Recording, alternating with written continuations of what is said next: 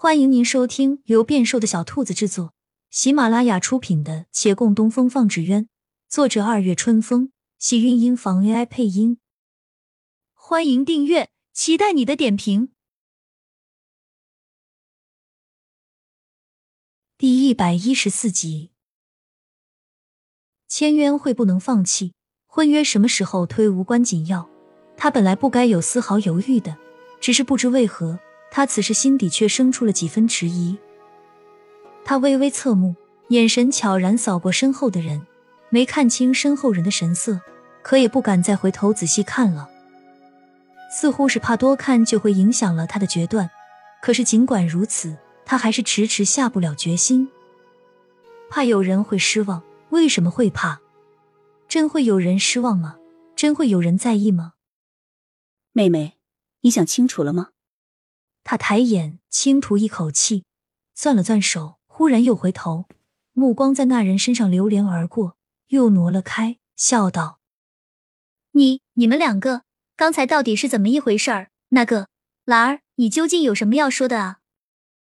月兰张嘴想说话，可孟寻先他一步，按住他，摇头道：“也没什么，就是今天戏园子那些事儿，大师哥希望你别怪我们。”他又去看月兰，而月兰听孟寻如是说，没有再开口。他笑了笑，转身向沈芊芊回道：“天晚了，姐姐一人恐不安全，我送你一程。你让我走，不要我帮忙，是不是？”他淡笑不语，搀着面前人的胳膊，缓步向外走去。他没回头，身后人陡然苍白的脸与攥紧的拳。他都没有看到，沈芊芊心有不甘，仍在劝诫说教，他便一句一句的回，不知不觉已快将人送到了杨家，这才与他告了辞，独自往回走。他的脚步很慢，也不知回去怕什么。没走多会儿，有一官轿从旁经过，他往旁边挪了挪，给那轿子让了路。那官轿走过须臾，又在前方停下。维远县唯一能做官轿的只有县令了。李慕言掀开帘子，回头向他望。天色已晚，你怎么一个人在街上行走？他上前行了礼，如实相告自己刚与沈芊芊分开，正要回家。李慕言想了想，既如此，本官送一送你，正好有一事想跟你说。李大人送人的方式特别。不是邀人同乘轿子，而是揭开木帘，从轿子里下来，折扇往前一引。走吧。步行相送，身边人觉得压力极大。行了一会儿，却无人说话，他心情尚不佳，沉思几番，先开了口：“方才沈姐姐来找我，是为了替陈大掌柜说话的。如果大人找我也是为了此事，那还是不必多言了。”李慕言的脚步微顿，那本官的确没有什么话可说了。他抬头看他一眼，微蹙双眉。算了，还是说与你听一下。愠怒间，听李大人又道：“他唯有洗耳恭听。去年因陈掌柜指使，你被困无一寨，后来那女匪跟我提过，说陈掌柜曾再三叮嘱，不能伤你辱你。”只是要吓一吓你。我原本觉得这事不值一提，如今想来，也应当让你知道，本官并非要替陈掌柜说话，只是希望你莫把他当做大恶之人。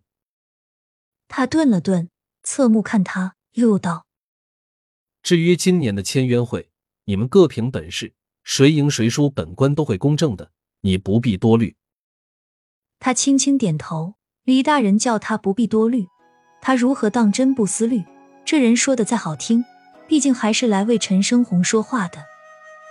而提及输赢，不免又想起沈芊芊的话，心内百转思量，以致举止无措。李慕言看他神色，收扇问道：“你可是有什么心事？”我没有。李慕言的目光自他面上划过，重新开了扇，一面摇。一面与他往前走着，莫非与你徒弟有关？对方点头，近日城东戏园子有人闹事，他是知晓的，事情不大，不必干涉。但袁伟定是要了解一番。他已听巡街衙役说过，起因是那里一戏子看上了长青斋的小哥，非要吃缠，故引了纠纷。他想了一想，劝慰道：“你不用过多忧心，事情真若是到了不可收拾的地步，本官不会坐视不管的。”大人还要管此事？当然要管，凡在维远县之百姓，遇事本官都要管。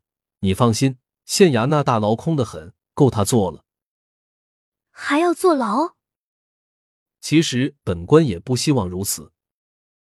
李慕言郑重的看他，那戏子因情而起，也无歹心。如果没有对你徒弟过分叨扰的话，我不是很想抓他。哦，他松了口气。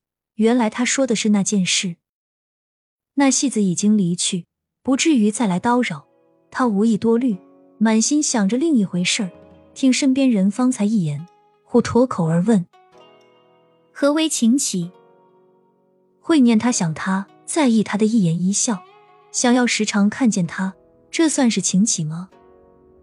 可是他同样也会在意另外两个徒弟的言行举止。若是他们两个有事，他亦会不惜余力，哪怕粉身碎骨也要相助。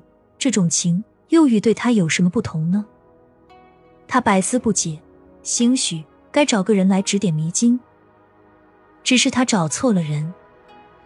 李慕言认真的思索了很久，回道：“不知。”亲亲小耳朵们，本集精彩内容就到这里了，下集更精彩，记得关注、点赞、收藏三连哦，爱你！